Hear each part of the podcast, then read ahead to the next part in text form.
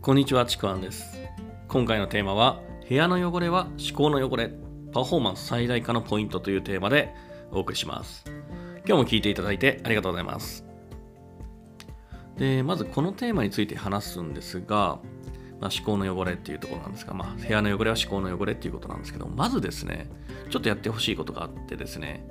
あのーまあ、この音声を聞きながらですね、まあ、聞いていて、もし今ですね、ご自身の部屋にいるとか、まあ、または会社にいてデスクに座ってるならば、まあ、会社にいてデスクに座ってこの音声聞いててもなかなかですけどね、まあ、全然いいんですけど、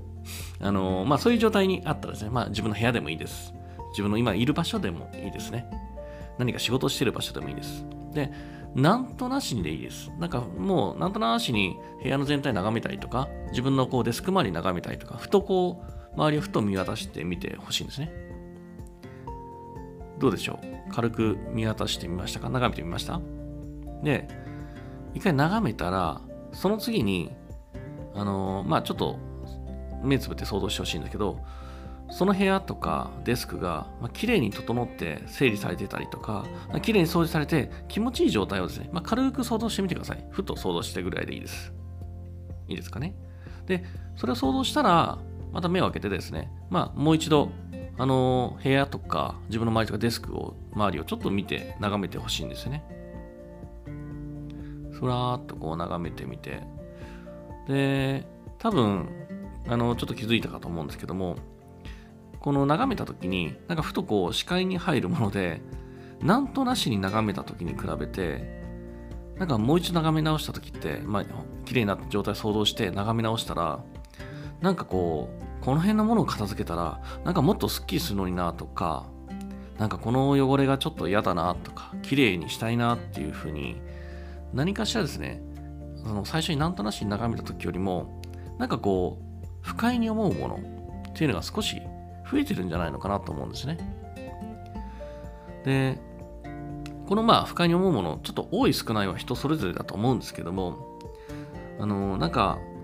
片付けたいなとか、綺麗にしたいなっていう、そういうふうに不快に思うものが、それがそのまま、僕の言う今、タイトルで言う思考の汚れなんですよね。で、この思考の汚れがあると、実はその場で、今いるそこの場所で何かをこう考えたりとか、例えばビジネスだったら、なんかこう、まあ、作業したりもそうだし、企画を考えるときに、なんかその汚れの分、パフォーマンスが落ちるって考えていいんですね。で、なぜ思考の汚れがあると、あのパフォーマンスが落ちるのかっていう話なんですが、まあ、これはですね、あの人の、まあ、無意識の反応の話なのかな。人はですね、視界に入るものを、まあ、人というか脳ですね、視界に入るものを情報として一旦こう頭の中に取り込むんですね。で、取り込んだ後に必要な情報を自動的に選別して、まあ、フィルタリングして、まあ、最終的な情報として頭の中に取り込むんですけども、ただ、その時にさっき感じた不快なものって、もうですね、あの、ゴミ情報なんですよね。いらない情報。で、その情報のささっき言った情報の選別、フィルタリングって脳が自動的にやっているんですけども、その自動的な選別、これ自体にもやっぱりリソースっていうかエネルギーを使うんですよね。で、結構使うんですよ、これ。で、ゴミを選別するために、なんかこう、自分では意識してないけど、無意識に実はエネルギーを使っているんですよ。で、これちょっとイメージではあるんですけども、例えば、えーっとね、泥水をきれいな水に浄化するのと、なんか結構ある程度きれいな水を浄化するのでは、もうかけるエネルギーって全然違いますよね。大変さが全然違いますよね。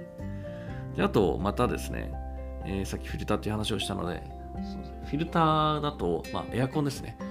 なんかこう、フィルターに汚れがすごい溜まったエアコンの風とか、めちゃくちゃ不快じゃないですか。それに気づいた時に特に。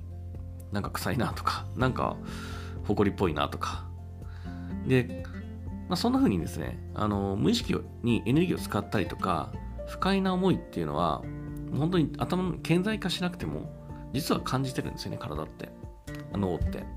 で、その状態って、もう想像するだけで、間違いなくパフォーマンスが落ちていくんですよ。なんかこう、また無駄なエネルギーを使って、効率が悪くなって、そして疲れやすくなったりもするんですよね。で、さらに不快な思いって脳にストレスをかけてしまって思考がすごく鈍ります。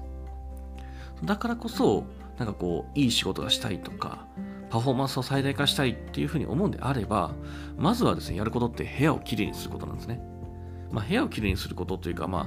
これまあ人でそれぞれ程度があるので、言い方を変えると、自分自身が心地よい空間であること、その空間を作ること、これがすごく大事です。で、それをやって、こう自分のパフォーマンスが最大化すると、なんかね、本当にめちゃくちゃ気持ちよく、心地よく、あの、良い仕事ができるんですよね。だから、なんかこう、周りを眺めて、ちょっと不快だなって思うものがあれば、もうですね、もう今すぐにでもきれいにしてみてください。片付けてみてください。それだけ全然雰囲気とかも自分のこう感覚も変わってきますので、ちょっとぜひやってみてほしいなというふうにこう話しながらですね、僕も今ちょっと自分のデスク周りを